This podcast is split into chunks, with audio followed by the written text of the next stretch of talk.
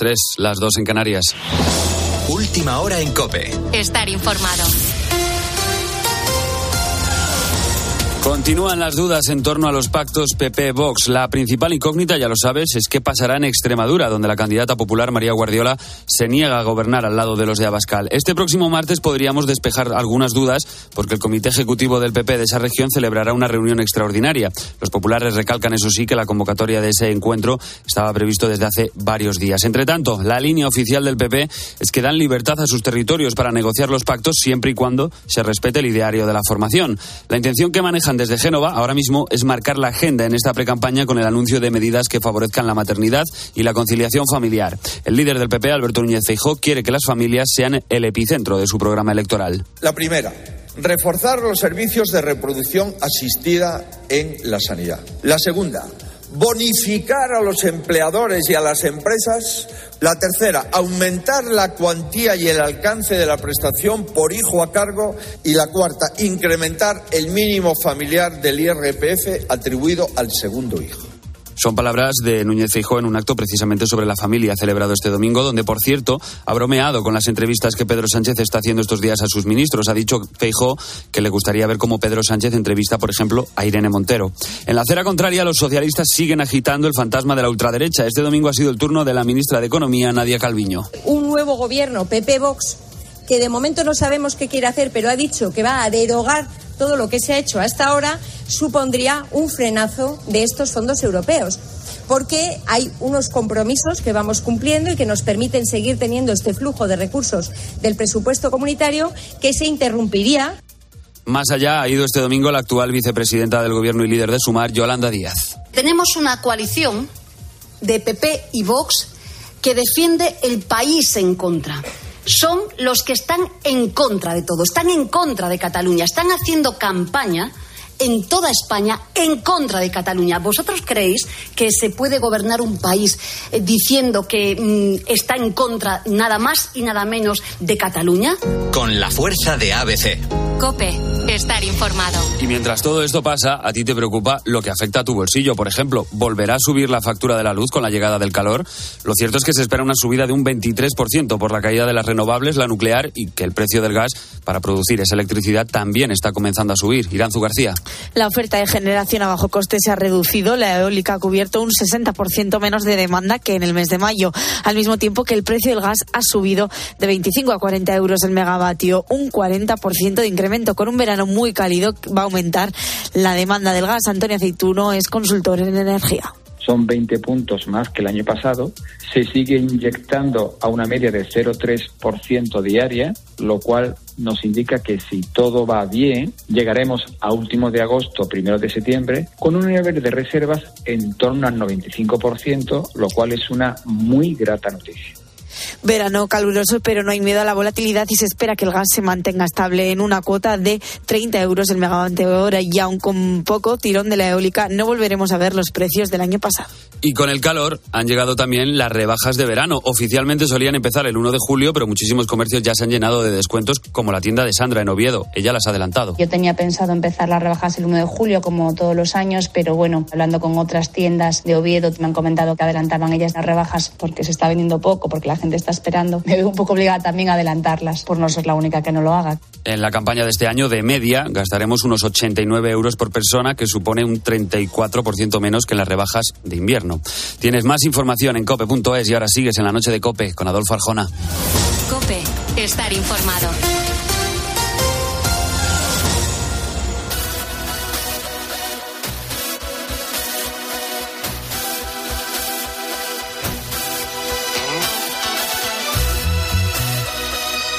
Escuchas la noche. Con Adolfo Arjona.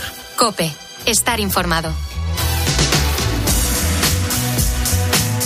Escríbenos a nuestro correo, lanochearjona.cope.es y síguenos en Twitter, arroba la noche arjona y en Facebook, La Noche de Adolfo Arjona. Envíanos tu nota de audio de WhatsApp al 650-564-504. Esos son los canales de comunicación. Oye, ¿te has planteado alguna vez por qué hay personas más curiosas que otras? Seguro que eso tiene una explicación y un día la resolveremos. En todo caso, mensaje para la gente curiosa. No te despegues de la radio en la próxima hora porque resolvemos cuestiones que alguna vez te has planteado.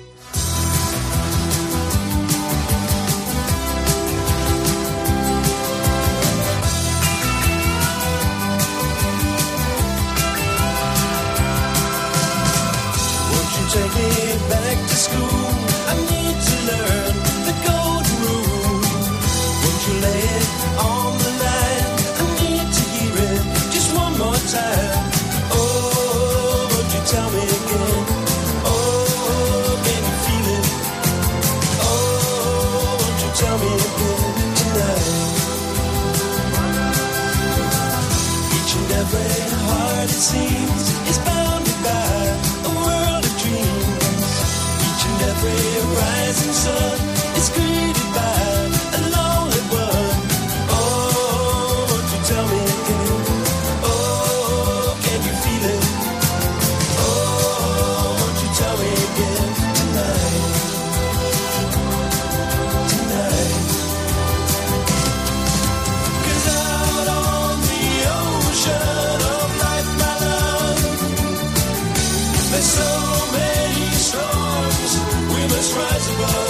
Hay canciones de los Modi Blues que no van a pasar de moda nunca. Bueno, eh, eh, ahora por favor, métete conmigo en una piscina.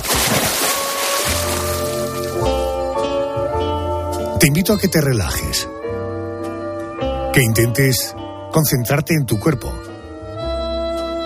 y que aguantes sin respirar todo lo que puedas. A lo mejor la primera vez aguantas 30 segundos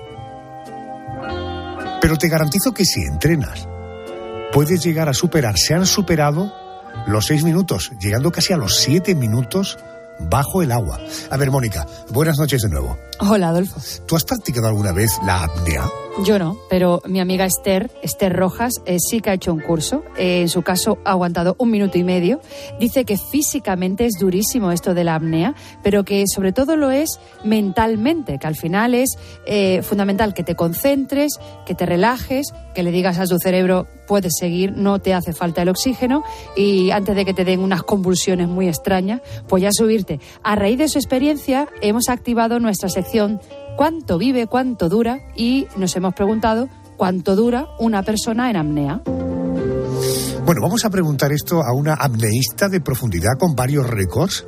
Entre ellos tiene el récord de España en bajar los 100 metros, es Laia Sopeña. Muy buenas noches, bienvenida a COPE.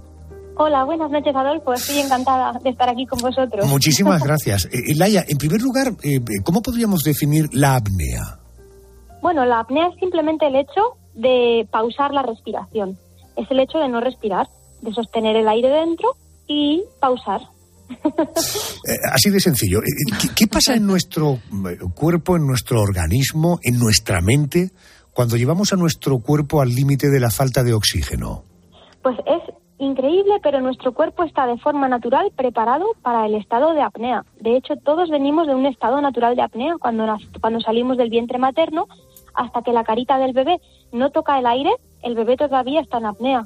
Venimos de un estado de apnea. Entonces tenemos unos mecanismos fisiológicos que nos permiten aguantar la respiración y también adaptarnos a la profundidad. ¿Qué sucede en nuestro organismo con la falta de oxígeno? Era la pregunta, ¿verdad? Correcto. Bueno, pues hay una cascada de reacciones fisiológicas que lo que hacen es una migración de la sangre. La sangre viaja de los brazos y las piernas para concentrarse en el tronco para nutrir de oxígeno pulmones, corazón y cerebro, los órganos vitales. Y a raíz de ahí suceden un montón de otras cosas. Se produce bradicardia, que es un descenso del ritmo cardíaco, la mente se enfoca muchísimo, uno se concentra en las sensaciones físicas, em, el bazo, que es un órgano que tenemos en el lado izquierdo, debajo de las costillas, se reduce su tamaño contrayéndose y libera sangre oxigenada también, entonces, de alguna manera, nuestro cuerpo activa una serie de mecanismos que nos permiten adaptarnos a la apnea.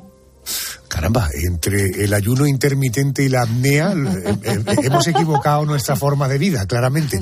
Oye, ¿esto es bueno para algo? No sé, ayuda a bajar la tensión, la diabetes, el colesterol, el estrés. ¿Sirve para algo? ¿Tiene alguna función para resolver alguna patología? Principalmente para el estrés realmente ha sido para mí la herramienta terapéutica más potente que yo he llegado a conocer. Yo venía de un estado de ansiedad y de insomnio por una serie de problemas familiares, la enfermedad de mi padre, mi hija chiquitita, madre soltera, y bueno, no tenía las herramientas por aquella de, para gestionar todo ese estrés y la ansiedad. Y empecé a utilizar la apnea como terapia, porque descubrí que era una manera de, era una forma de, de introspección y de encontrar estados de calma y de paz mental. Entonces, sobre todo para la parte del estrés, también obviamente que reduce el, las pulsaciones bajan, también hay un reflejo de adaptación que también eh, eliminas un montón de líquido, es decir, cuando estamos en el mar, todos los apneístas hacemos un montón de pipí. Qué bueno. Es curioso porque... Y salen con la tensión bajita. En, la- en- en muchas culturas orientales, desde luego lo que hoy conocemos como la meditación, el control de la respiración es lo que permite la relajación. Sin embargo, en vuestro caso es la no respiración. Bueno, la respiración previa al buceo es muy importante.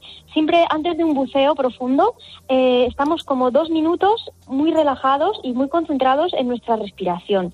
Entonces sí que estamos respirando para asegurarnos unos niveles de oxígeno óptimos y sobre todo unos niveles de CO2 óptimos también. Siempre la gente se centra mucho en el oxígeno, pero cuando sostenemos la apnea durante largo tiempo, el problema no es la falta de oxígeno. El- lo que nos da el ansia de respirar es el exceso de CO2. Y entonces en apnea lo que trabajamos es la tolerancia a niveles altos de CO2. El oxígeno de forma natural todos lo tenemos entre un 96 y un 99% de saturación en sangre. Es decir, eh, niveles muy altos. Y con una apnea prolongada, el oxígeno nunca, lleva, nunca llega a bajar a menos del 50%. Si llega, si ronda el 45% o 40% es cuando se produciría un desmayo. Pero hasta ese mm, límite todavía estamos en niveles seguros. Entiendo. Eh, Mónica, a ver, supongo que contextualizado el asunto te asaltan algunas dudas. Bueno, claro, eh, Laia, mi pregunta es por la experiencia de mi amiga Esther, ¿no? Eh, decía, me decía, no, esto es muy fácil, tú tienes que relajarte, tal, tal, tal, y aguantar, que no pasa nada, que tenemos ahí oxígeno para que tiremos hasta que no te dan unos espasmos. Yo cuando me dijo eso digo, Esther, ¿esto tiene algún tipo de riesgo practicar apnea en estos niveles? Realmente, como os comentaba, no es la falta de oxígeno lo que te produce esos espasmos. Esas son contracciones del diafragma y son una eh, derivadas de un exceso de CO2 en sangre. El cerebro detecta que hay mucho CO2 y es una invitación a exhalar, a liberar ese CO2. Pero si tú te pones un pulso oxímetro en el dedo, tú vas a ver que tus niveles de oxígeno están por encima del 90%. Es lo, lo único es el CO2 que sube. Entonces, cuando tú intelectualmente in- entiendes esto, la sensación sí que es de, de- de- de deseo de respirar, claro que sí. Y ahí es cuando resistes un poquito, entra el juego mental. Pero cuando tú aceptas estas contracciones como parte del proceso, pues las, las puedes llegar a aceptar y las cuentas como si fueran las del mar. Viene una, se va, viene otra. Yo llego a contar hasta 50 contracciones en una apnea estática. Le planteaba Mónica antes de una manera un poco abrupta. ¿Cuánto dura una persona en apnea? Es decir, ¿cuánto eh, está ¿verdad? y luego palma? No. Vamos a, vamos a plantearlo de una manera un poco más romántica. Eh, ¿Cuánto tiempo puede estar una persona en apnea?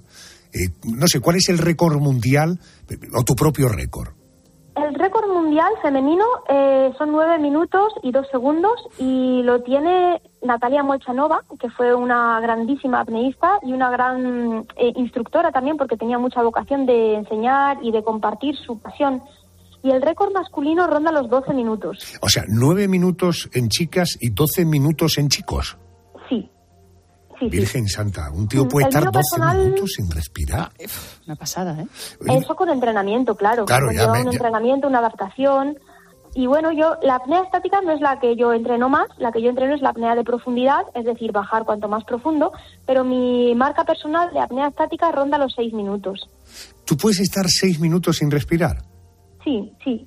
En el último campeonato este, eh, estuve cinco minutos 28, pero en entrenamiento se he llegado a los seis minutos.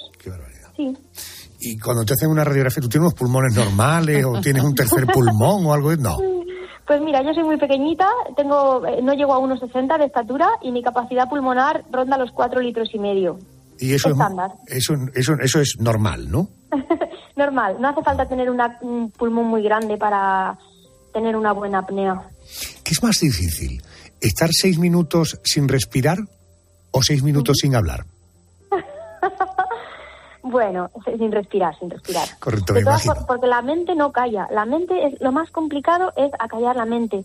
Y esto, el entrenamiento de apnea es lo que te ayuda a conseguir. Ir bajando las revoluciones mentales. Eh, ¿Es igual estar, eh, pues, eh, practicar esto de la apnea eh, sentado en una silla en el salón de tu casa o hacerlo eh, mientras estás bajando, por ejemplo, como nos comentabas, ¿no? Mientras bajas hasta los 100 metros que tú ah, lo consigues, bajas hasta los 100 metros. Sí, sí, así es. Pues es muy curioso, pero la, en la cara, en, alrededor de los párpados y las mejillas, tenemos unos receptores neuronales que detectan la presencia de agua.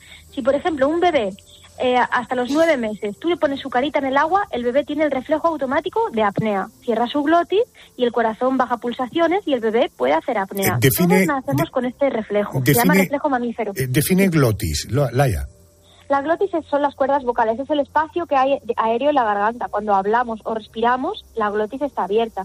Cuando no respiramos o no hablamos, la glotis está cerrada. Es simplemente la garganta. Hay un reflejo natural de los bebés que cierran su glotis para- y no tragan agua. Los bebés, ¿no habéis visto los típicos vídeos de los bebés buceando? Sí, este sí, sí. reflejo todos nacemos teniéndolo. Si lo entrenamos, lo desarrollamos y si no lo entrenamos, lo acabamos perdiendo. Pero realmente, en cuanto nuestra cara toca el agua, es automático, las pulsaciones bajan, entramos en estado de calma y es la, la parte terapéutica también que tiene el agua. Entonces es más sencillo aguantar la respiración en el agua que en el sofá de tu casa. Y la presión, que, perdón, para terminar de responder la pregunta, cuanto más profundo bajas, también la presión del, del agua y la presión atmosférica, bueno, en este caso eh, hidroestática, hace que el corazón también se ralentice y que entremos más aún en ese estado de calma y de paz. Bueno, sabemos de ti eh, que eh, tienes el récord de España en bajar los 100 metros. Sabemos Bueno, que mi eres... récord oficial son 81 metros en el último campeonato del mundo. Los 102 los he bajado en entrenamientos precisamente la semana pasada. ¿Y había notarios ahí eh, a los 102 o esto es cosa tuya sola?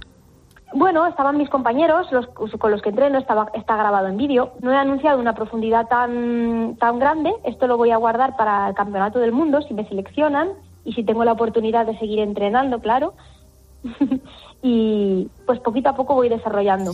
Bien, sabemos que eres mujer, sabemos que eres joven, sabemos que eres pequeña, que eres mamá, que eres soltera. Eh, ¿Se puede vivir de la apnea o tú te dedicas profesionalmente a otra cosa? se puede vivir de forma muy humilde, como hago yo que vivo en una cuevita y no gasto nada, no pago prácticamente luz, tengo muy poquitos gastos, no viajo ya.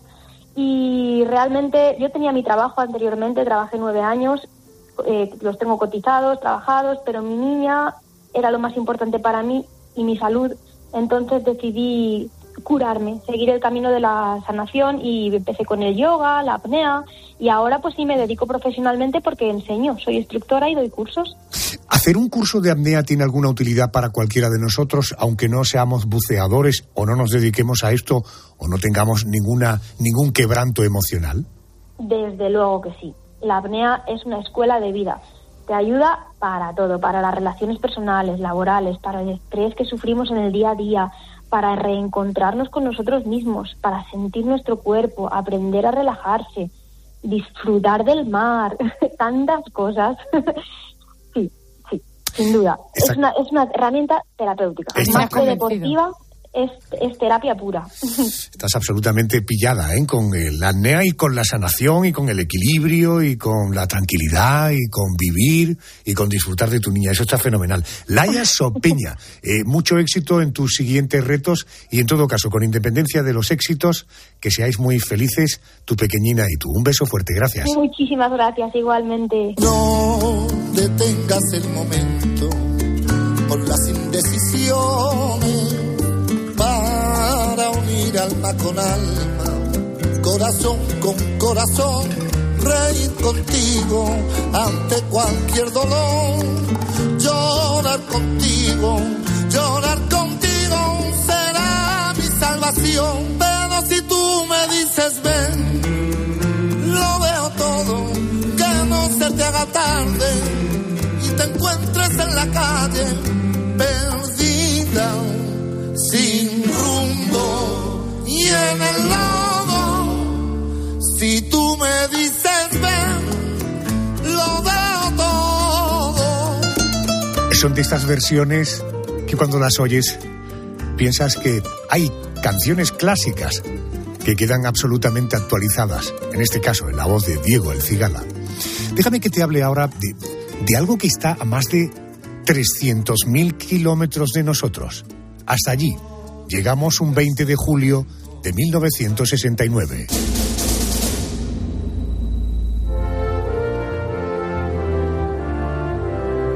Ese día el Apolo 11 y sus hombres hacían historia. El comandante Neil Armstrong bajaba del módulo Eagle y ponía un pie en la luna ante la mirada de 600 millones de personas que lo veían por televisión.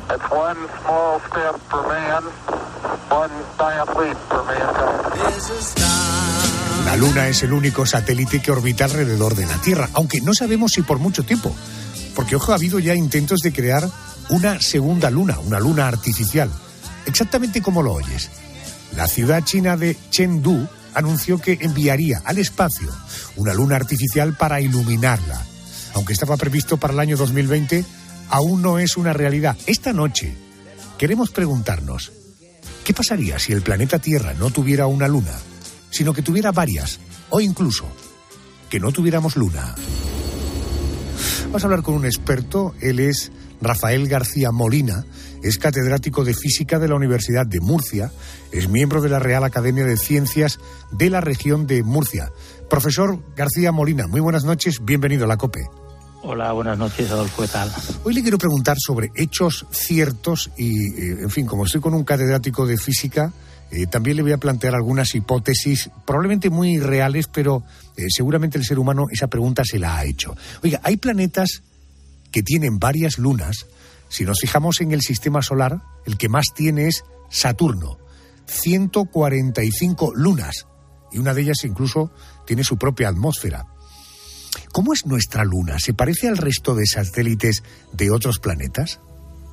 Bueno, el parecido es que es un cuerpo celeste que orbita, orbita alrededor del planeta de turno, pero compararlo con tantas lunas como, bueno, de hecho hay del orden de 300 lunas, 290 catalogadas en el sistema solar, de tamaño considerable, luego están cuerpos menores, pero el parecido es en la forma, en algunos casos, es un cuerpo esférico, como la de otras lunas, pero también es diferente de otros. Por ejemplo, las lunas de Marte son como grandes patatas, no tienen forma de esfera casi perfecta.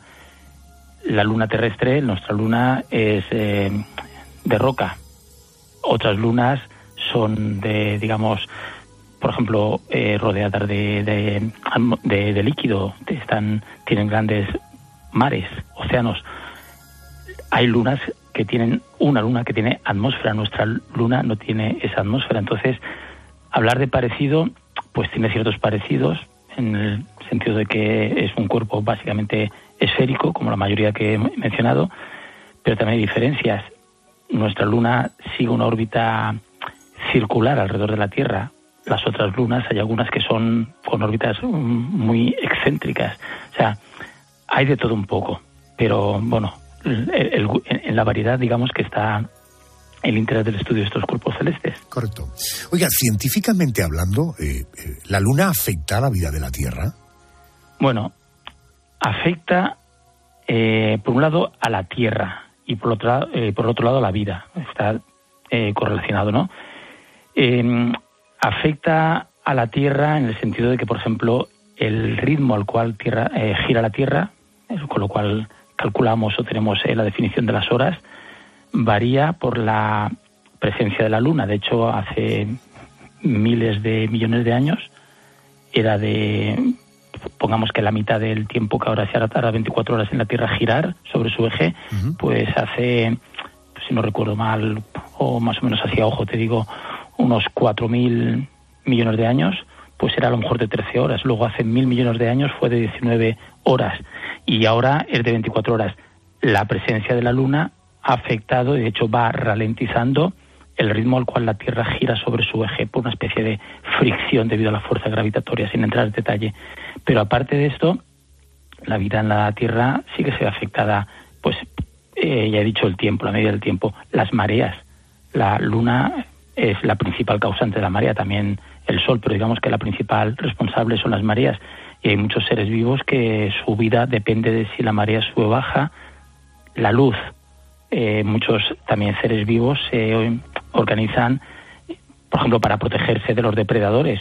No salen por la noche cuando o tratan de salir cuando hay menos luz, menos luz de la luna y los cazadores, los depredadores, pues buscan tener buena iluminación. Claro que afecta la vida de la Tierra. Lo que, lo que no afecta, perdona que diga, es en cosas que se ha intentado eh, correlacionar como el ciclo de la menstruación, el tiempo que los seres humanos dormimos o nos acostamos, de eso no hay estudios concluyentes que digan que afecta, aunque mucha gente lo sigue repitiendo. No hay estudios concluyentes sobre eso. Incluso los partos. Eh, tampoco lo hay, tampoco lo hay. ¿eh? los, los delitos que si se cometen más delitos cuando hay luna llena.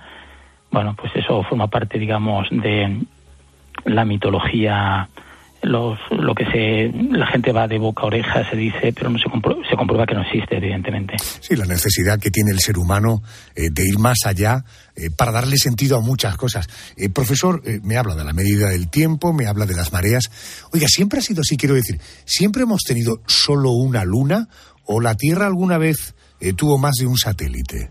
Bueno, esa pregunta es interesante porque la verdad es que cuando se formó la Tierra, hace 4.500 millones de años, se dice pronto, pues mm, también la Luna se formó más o menos un poquito después.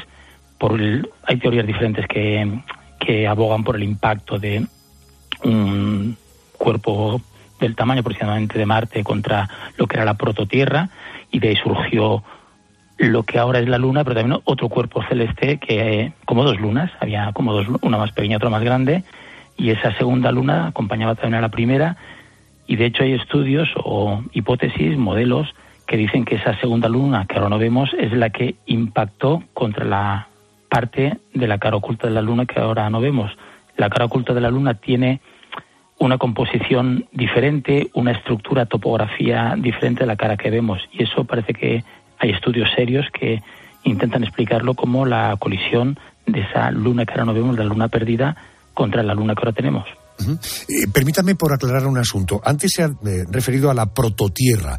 ¿Debo entender por prototierra la fisonomía y la composición de la Tierra antes de como la conocemos ahora? Claro, claro, antes de claro, porque esa prototierra también se vio afectada por la el impacto de ese cuerpo celeste que incorporó eh, minerales, elementos que afectó su estructura, claro, era diferente de ahora. Vamos con las hipótesis y para esto nada mejor que recurrir a mi compañera. Yolanda Guirado te escucha el profesor García Molina. Profesor, hablaba usted de, de, las mareas, hablaba de las horas del día, hablaba de cómo la luna afecta al planeta, afecta a nuestras vidas. Y si tuviéramos dos lunas, ¿sería correcto pensar que todos los fenómenos se duplicarían o incluso se multiplicarían? Bueno, si aparecieran dos lunas, o digamos, si en un hipotético mundo, como la, los que aparecen en las guerras de las galaxias y cosas por el estilo, pues no necesariamente todo se tiene que duplicar, ¿eh? pero hay cosas que sí que podrían duplicarse.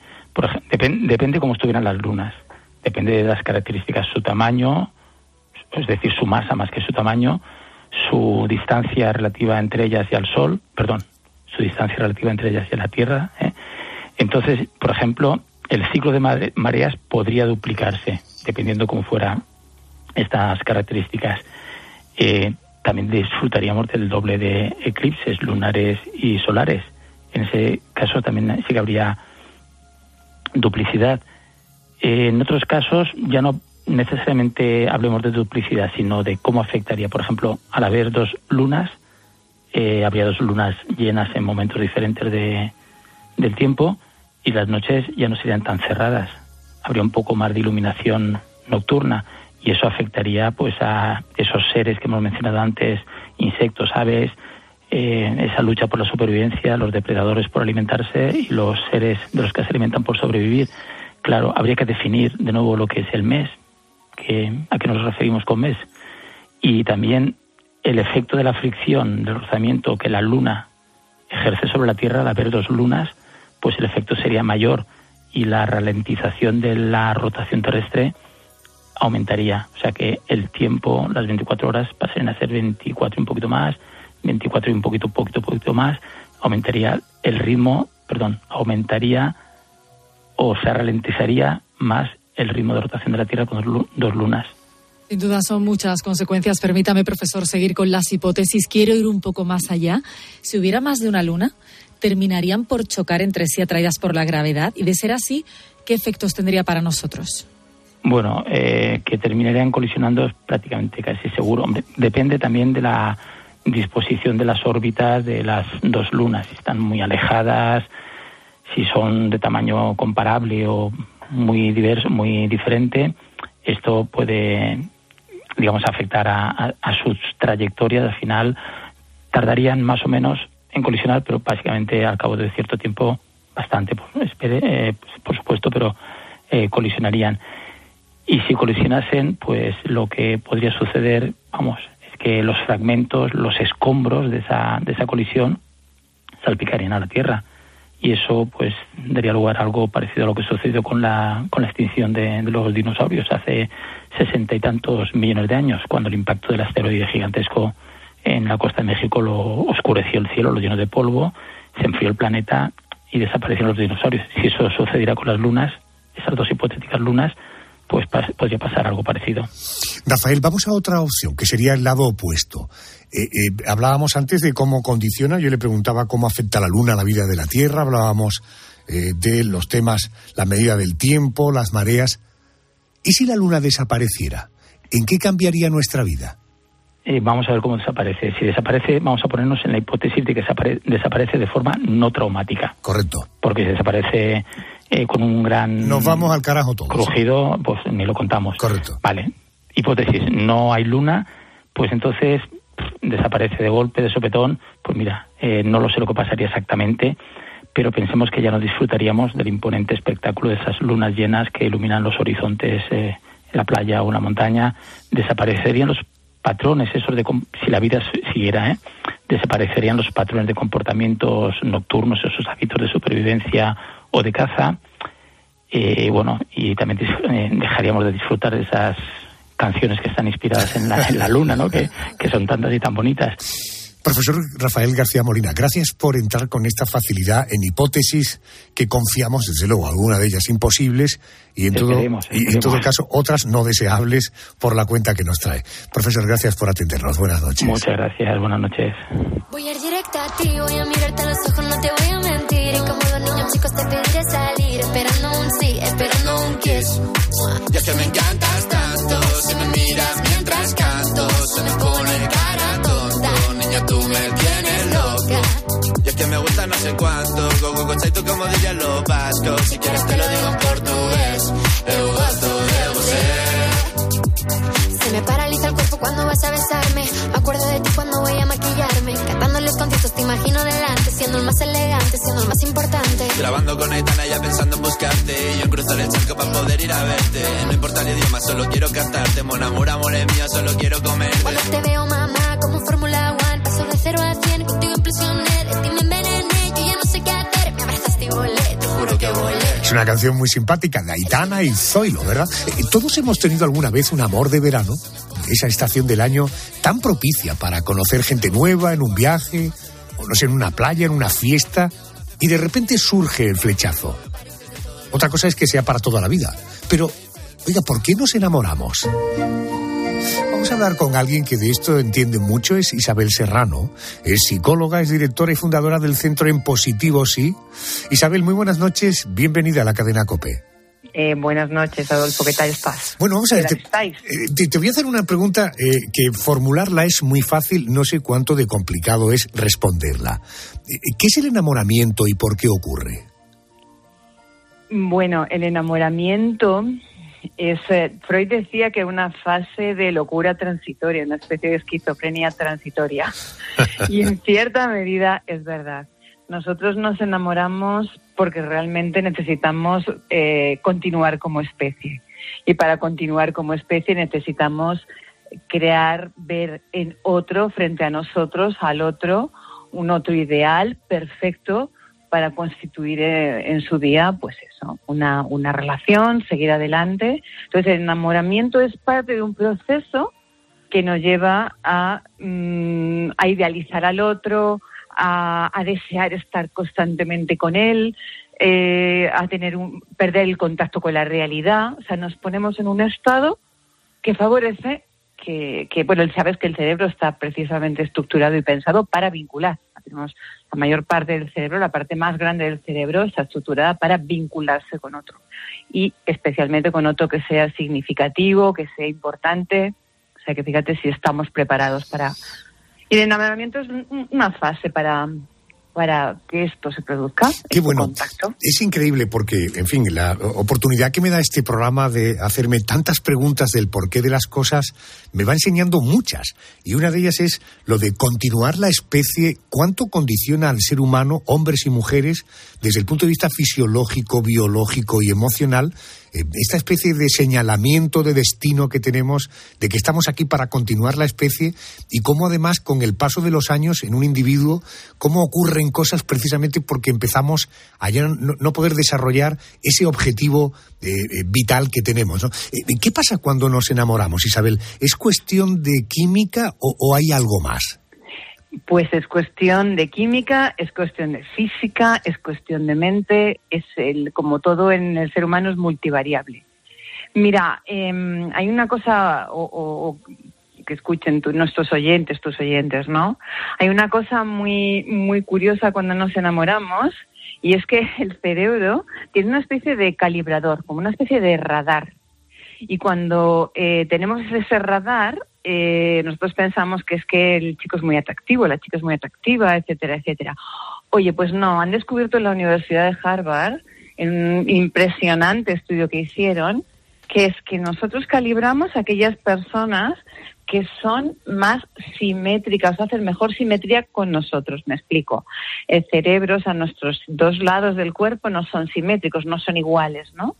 Pues nosotros vamos buscando aquel o aquella que realmente encaja mejor y hace mejor simetría con nosotros. Es una especie de puzzle cerebral y es micro, micro una micropercepción. Esto sí que no, no lo esperábamos cuando, cuando fui a aquellas, aquellas conferencias que, que era una cuestión de simetrías. Qué bueno, qué bueno y qué, Sí, qué- qué sí. planteamiento tan original. Fíjate, me hablas del cerebro, que yo creo que, en fin, eh, es el rey del, del cuerpo, el rey de, del ser humano, es sin duda el cerebro. ¿Qué ocurre en el cerebro cuando nos enamoramos? Porque el cerebro registra todo lo que hacemos. Supongo que cuando vivimos ese momento de enamoramiento, en el cerebro se deben visualizar cosas, ¿no? Esto me encanta lo de visualizar, ahora te explico. Mira, la primera parte que se activa en el, en el cerebro es la amígdala. De, hecho, cuando nos enamoramos, previos a enamorarme, hay un proceso que se llama la atracción. Es decir, la persona me atrae. Y atracción significa que estoy en lo más divertido, en lo más entretenido. Algo atractivo es algo que me hace sentir bien, ¿no?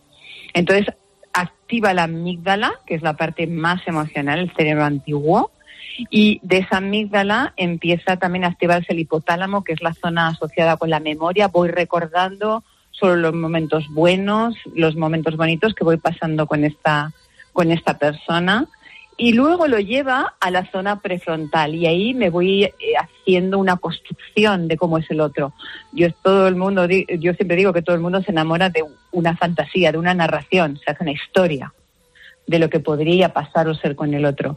Y mientras está pasando esto, en lo que es la estructura cerebral, están las hormonas haciendo de lo suyo, ¿no? En la testosterona obviamente es la hormona del deseo, pero tú imagínate, tenemos la adrenalina que se activa cuando vemos al otro, tenemos las dopaminas que hacen acceso adictivo, es decir, yo estoy con el otro y quiero quiero estar más todavía, como, como nos genera cualquier cosa que nos gusta mucho. Esto es la idéntico. serotonina. Esto es idéntico entre hombres y mujeres, es decir, todas esas reacciones cerebrales se dan tanto en el hombre como en la mujer, ¿no?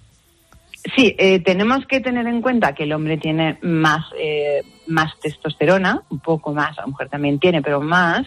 Entonces, lo que lleva la testosterona es activar una especie de deseo, una, una especie, no, un deseo de estar con el otro y ponerse más en acción, es como más activo.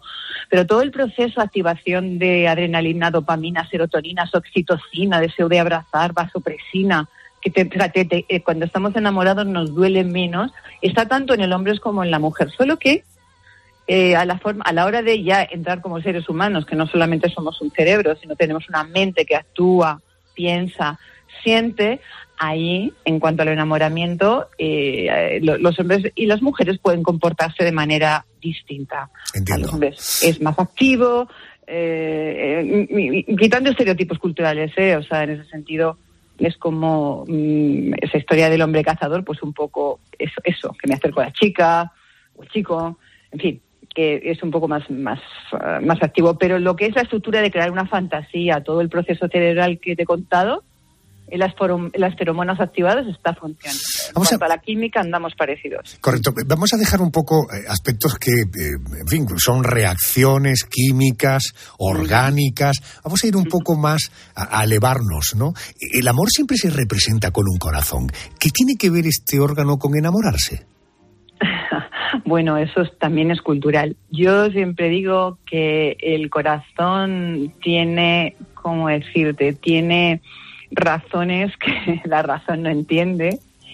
Y en realidad es que en el corazón también se han descubierto, se han descubierto que hay neuronas, ¿no? Entonces podríamos decir que en el, que en el corazón hay neuronas que la razón no entiende. Entonces, normalmente está asociado el corazón al aspecto romántico. Se representaba cuando empezó a representarse el amor romántico, el amor idealizado, el amor. Eh, se pone, también, por ejemplo, en factores culturales, ¿no? Jesucristo dando su amor se le representa con un corazón en la mano, ¿no? Entonces va asociado a, a estos aspectos culturales y que también tiene neuronas que conectan con el cerebro, el corazón. O sea, que se dicen cosas. Este cerebro y este corazón. Pero yo te voy a decir una cosa. lo- eh, por mi experiencia en consulta, lo que veo es que cada emoción está ubicada en el cuerpo. Es como si el cuerpo fuera un mapa que recoge emociones. Están ordenadas en el cuerpo.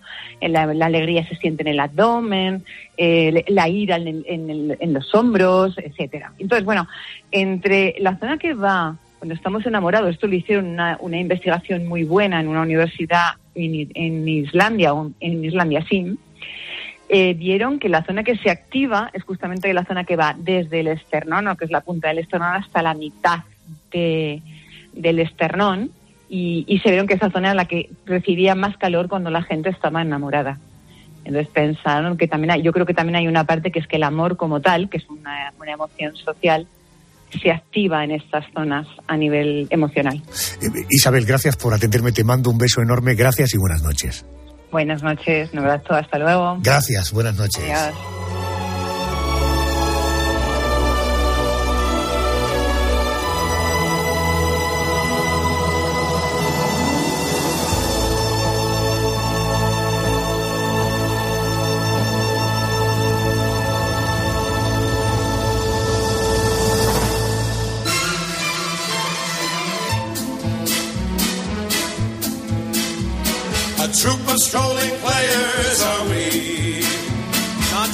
Stars like L.B. Mayers are we. But just a simple band who roams about the land, dispensing folderol frivolity. No vayas a pensar que es un coro ruso o algo de eso. Frank Sinatra, Dean Martin, Sammy David. Oh, shut up, Sam. But just a crazy group Es el Club de las Ratas. Bueno, quiero ahora poner a prueba tu percepción del tiempo. Vamos a acudir a hechos ocurridos hace justo un año y que fueron noticia. Vas a tener la sensación o que el tiempo ha pasado rápido o que el tiempo ha pasado lento. 29 de junio de 2022. Esta semana se cumplirá un año exacto. El Museo del Prado se convertía en escenario de una cena histórica a la que asistieron los 30 aliados de la OTAN. Y es que es una semana como esta, pero de hace un año, la cumbre de la Alianza Atlántica Andrés se celebraba en nuestro país, concretamente en Madrid. Pues sí, Arjona, el sitio elegido para la cena fue el Museo del Prado y el menú corrió a cargo del chef español José Andrés. Bueno, como siempre, nos interesa mucho el menú, nosotros por las cosas importantes de la vida. Hombre, por favor. ¿Te puedo decir lo que comieron, por ejemplo, Joe Biden, Boris Johnson o Emmanuel Macron? Adelante. Vamos a ello. El menú estuvo compuesto por cuatro platos: un aperitivo de bacalao, naranja y remolacha y un entrante a base de gazpacho de bogavante con verduras. Como principal, espaldita de cordero cocinada a baja temperatura con puré de limón y de postre, un plato con fresas de aranjuez, anís de chinchón, barquillo y caramelo de violetas. Lo que tenemos en el frigorífico, Arjona, tú y yo todos los días. Vamos, y después de la cena, después de cenar, un pequeño concierto de la Orquesta Sinfónica de Kiev, foto de familia junto a las meninas y cada mochuelos olivo. Bueno, parece que la cumbre salió bien. Varios líderes agradecieron públicamente a nuestro país la acogida. Eh, una de las anécdotas, cómo no, las dejó el presidente de Estados Unidos, Joe Biden, eh, que en su discurso en el Palacio Real Escuchen la broma. Dicen que somos como los parientes pobres. Nos presentamos cuando nos invitan y nos quedamos más tiempo del que deberíamos. Así que ten cuidado que quizá no nos vayamos. Es mi segunda ocasión en estas magníficas instalaciones y el Palacio Real es increíble. Esta semana se cumple un año desde que nuestro país organizara la cumbre de la OTAN. Eh, ¿Recordabas esto del Prado, el almuerzo? ¿Tienes la sensación de que, ojo, ha pasado ya un año? Bueno, mientras se celebraba la cumbre de la OTAN, nuestro gobierno seguía trabajando para arreglar los problemas de España. Por ejemplo, PSOE y Unidas Podemos pactaban con Bildu, con Bildu, la creación de una comisión independiente para investigar el franquismo, una investigación que hasta el año 1983, es decir, incluida la época en la que gobernaba la UCD. Bueno, así lo anunciaba la portavoz de Bildu en el Congreso, eh, una Merche. Hemos logrado extender el límite temporal de aplicación de la ley de memoria, de memoria democrática hasta finales de 1983.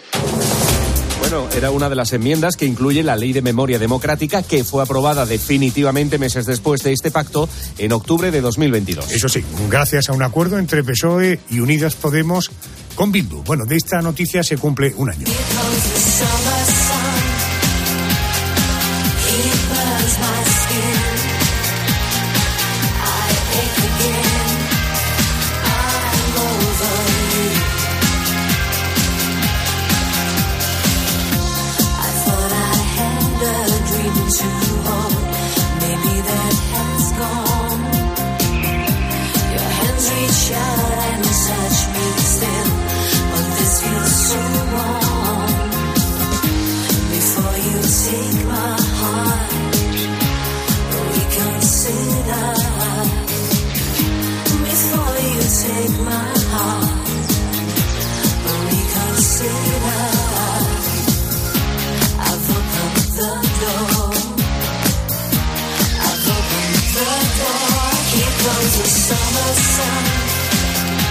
Ya ha llegado el verano, nos tomamos las merecidas vacaciones, estamos más tiempo con nuestra pareja y por lo tanto surgen algunos roces producto de pasar más tiempo juntos de lo habitual. ¿Es el verano una buena época para las relaciones y para el amor? Vamos a preguntárselo a Silvia Job, es la psicóloga del amor, es autora del libro Mándalo a la mierda, mereces algo mejor que ya va por la décima edición y que se ha convertido en todo un referente para las personas que desean dar un giro a su vida sentimental y encontrar pareja. Querida Silvia, muy buenas noches, bienvenida a la cadena Cope. Buenas noches, Adolfo, ¿qué tal? O sea, Silvia, si todo esto es un referente para las personas que desean dar un giro a su vida sentimental y encontrar pareja, para volver a mandarla a parla y volver a empezar. Hombre, la idea es que no, ¿eh? la idea es ayudar a las personas a elegir a una buena pareja que les haga muy felices para que puedan construir algo juntos si es que quieren, claro. Antes de iniciar las vacaciones, deberíamos pensar seriamente si es mejor viajar en pareja con amigos o solos. Bueno, es interesante plantearnos qué es lo que necesitamos, ¿no? Porque tenemos varias parcelitas en nuestra vida y, por ejemplo, si sentimos que no hemos estado pasando demasiado tiempo con nuestra pareja, pues por temas laborales o lo que sea, el verano es una buena época para reconectar. ¿Y se rompen más parejas en verano y se suelen producir más, no sé, rupturas, infidelidades? ¿Esto ocurre más en verano?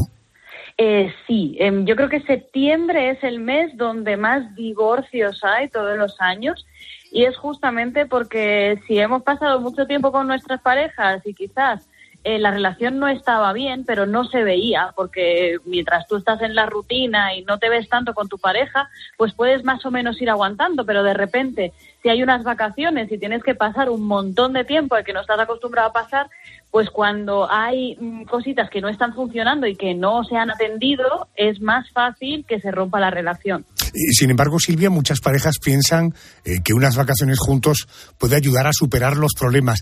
¿Qué debemos hacer si queremos que esto ocurra? Pues hablar, sea, es algo que es muy sencillo y a la vez es complicado, porque tendemos a no estar tan en contacto con nuestras emociones y ir guardando las cosas que nos pasan y que nos molestan dentro. Entonces llega un momento en que si tú has guardado mucha basura, es fácil que cuando tienes el vaso lleno, entonces saltes a la mínima y sea complicado llegar a, lo que realmente está pasando porque te quedas en peleas superficiales. Entonces las relaciones se pueden desgastar muchísimo por tener este tipo de peleas por no haber hablado en su momento. Entonces, un buen consejo es hablar, o sea, sentarse y decir, oye, ¿cómo está la relación? Qué necesito de ti, qué es lo que me hace daño, qué es lo que a la que tengo miedo y tener este tipo de conversaciones honestas para poder entonces pues ver dónde está cada uno y qué podemos hacer para mejorar esta relación. O sea, debemos deducir que si hay una buena comunicación se disfrutan las vacaciones en pareja de manera increíble, pero si no hay esa comunicación se disfruta menos de las vacaciones en pareja. Bueno, sí, porque al final, eh, si tú te estás guardando cosas y no las estás comunicando, es como que hay cierto malestar que puede eh, estar ahí haciendo pozo y que, claro, tú intentas hacer ver que no pasa nada, pero es complicado, llegado a un cierto punto, ignorar mm, que te están pasando cosas por dentro, ¿no? Eh, vas ya por tu décima edición, el libro va por la décima edición. ¿Qué tipo de gente es la que está adquiriendo el libro? Mujeres, mayoritariamente. Hay algunos hombres, que yo me alegro un montón, pero la gran mayoría son mujeres que pues quizás ven que están en historias que no les hacen bien, ¿no? O están invirtiendo mucho tiempo en construir algo cuando quizás la otra persona no está invirtiendo el mismo tiempo ni la misma energía ni las mismas ganas, entonces cogen el libro eh, como esa esperanza de que les dé fuerza para poder bueno, pues salir de donde no están bien. Y supongo que el título es Mándalo a la mierda, mereces algo mejor o mándala, ¿no? Eso eh, podría ser así, ¿no? Totalmente, o sea, cuando los hombres lo cogen yo siempre les digo, vale exactamente igual, lo único es que vas a tener que cambiar el género, pero ya está. Silvia, eh, si no es mucha indiscreción, ¿tienes pareja? ¿Pasas con tu pareja las vacaciones? Sí. ¿Y cómo te va? pues bien, ¿sabes qué pasa? Que como yo trabajo en casa, eh, en realidad nos vemos un montón, porque también por sus turnos coincidimos muchísimo, con lo cual nuestra vida real se siente un poquito como las vacaciones de, de, gente que tiene pues más horas de trabajo fuera, que no se ven tanto, porque realmente compartimos muchísimo tiempo juntos, hacemos escapadas y demás, con lo cual con cuidadito, teniendo esas conversaciones y hablando de la relación para que todo vaya bien. Bueno, eh, sin duda cuando llega el verano hay la sensación de que nos desinhibimos, probablemente estamos menos estresados, estamos más tranquilos. De ese periodo del año del verano pueden llegar a existir amores de verano que duran para siempre?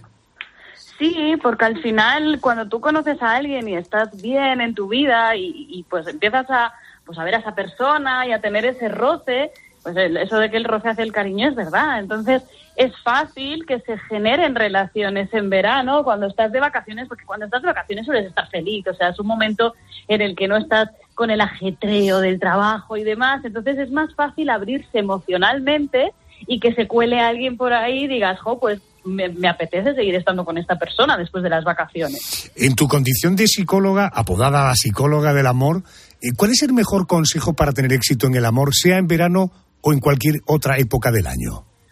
Pues mira, yo siempre hablo de los estándares, ¿no? Que son los mínimos que tú necesitas para que una relación funcione a largo plazo. Y esos estándares nacen de tus experiencias, ¿no? De las historias pasadas que has tenido de por qué se rompió esta relación, por qué esta otra no funcionó, qué es lo que sí que fue bien. Entonces tú coges una serie de características, de cosas que necesitas de la otra pareja, como por ejemplo eh, que sea cariñoso o que sea independiente y me deje también mi espacio, eh, cositas que tú en tu día a día son importantes. Cuando tú te das cuenta de eso, yo le hago a la gente que haga la lista por escrito y les doy varios ítems que, eh, en los que tienen que fijarse porque cuando te das cuenta de lo que realmente necesitas, es más fácil que elijas bien a una pareja que te complemente a ese nivel. Silvia Job, la psicóloga del amor, con su último éxito. Mándalo a la mierda, mereces algo mejor. Silvia, un beso muy fuerte, felices vacaciones en pareja. Otro beso para ti, gracias. Vamos al contestador del programa, la canción de tu vida. Hoy Melchor Ruiz, redactor jefe de deportes de COPE. Él sigue la información del Real Madrid. Arjona, tienes un mensaje nuevo ¿Qué tal, Adolfo? Buenas noches. Hola, Melchor. Bueno, pues eh, me lo pones complicado, ¿eh? Elegir una canción de, de mi vida. Son muchas las que hemos podido escuchar, ¿no? Y algunas nos ha marcado más que otras. Bueno, tendría una profesional, que sería a lo mejor el Waka Waka de Shakira 2010, Mundial de Sudáfrica, España siendo campeona del mundo por primera vez y viviéndolo in situ allí, ¿no? Y la otra más personal, que tiene que ver con, con- con más con sentimientos y con una canción que cada vez que la escucho, por mucho que pase el tiempo, eh, me sigue tocando un poquito y me sigue sacando una sonrisa, es la de Love is All Around, que es El amor está por todas partes. Bueno, puedes elegir la que quieras. La primera, ya te digo, en lo deportivo y en lo profesional, pues eh, una experiencia ma- maravillosa que tuvimos la fortuna de, de poder vivir en directo desde Sudáfrica y contarlo aquí en la cadena COPE. Eh, un Waka Waka que sonaba por todos los lados, que, además fue casi el himno de- de- de- del Mundial, eh, con aquel romance, recordarás, entre, entre Gerard Piqué y Shakira, que comenzó allí y fíjate cómo ha terminado años después. Y luego la personal, pues que, bueno, pues es algo que cada vez que escucho esa nueva canción del grupo Wet Wet Wet, pues eh, me da muy buen rollo, muy buena energía, me saca una sonrisa, eh, me hace recordar tiempos muy bonitos de una, en lo que tiene que ver con mi aspecto personal. Así que, bueno, pues es lo que te puedo decir. Insisto, es muy difícil elegir solo una canción. No sé si he roto un poquito eh, tu idea, pero, pero por ahí irían las cosas. Gracias, Melchor.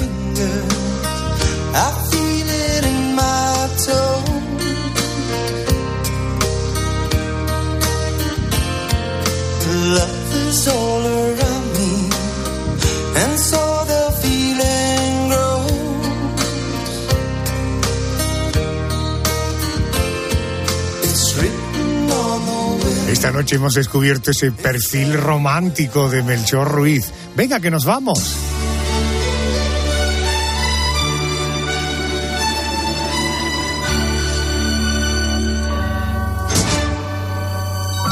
Siete días volvemos, a pesar del verano, a pesar de las vacaciones. Recuerda que nos puedes encontrar aquí. La radio continúa, boletín de noticias de las 4 o 3 en Canarias. Luego poniendo las calles y a continuación Herrera en la COPE. Gracias por estar ahí, nos encontramos en siete días. Hasta la próxima semana.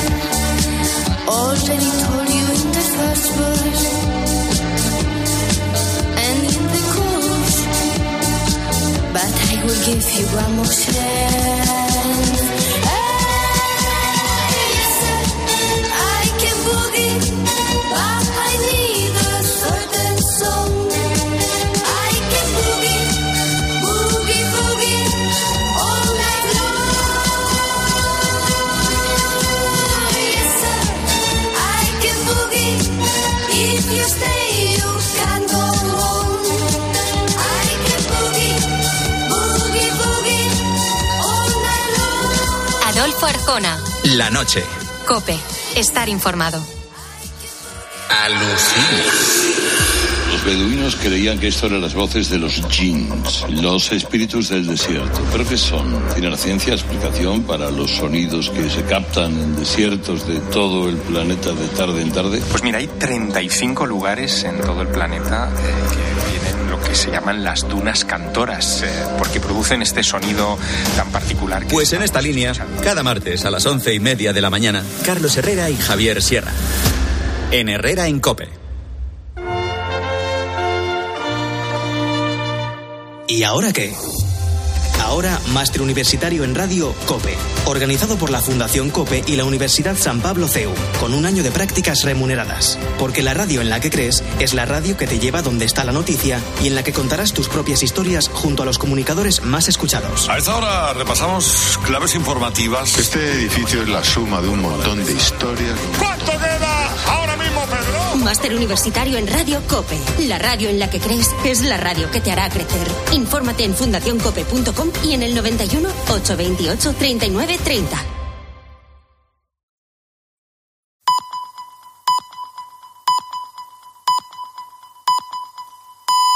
Llegamos a las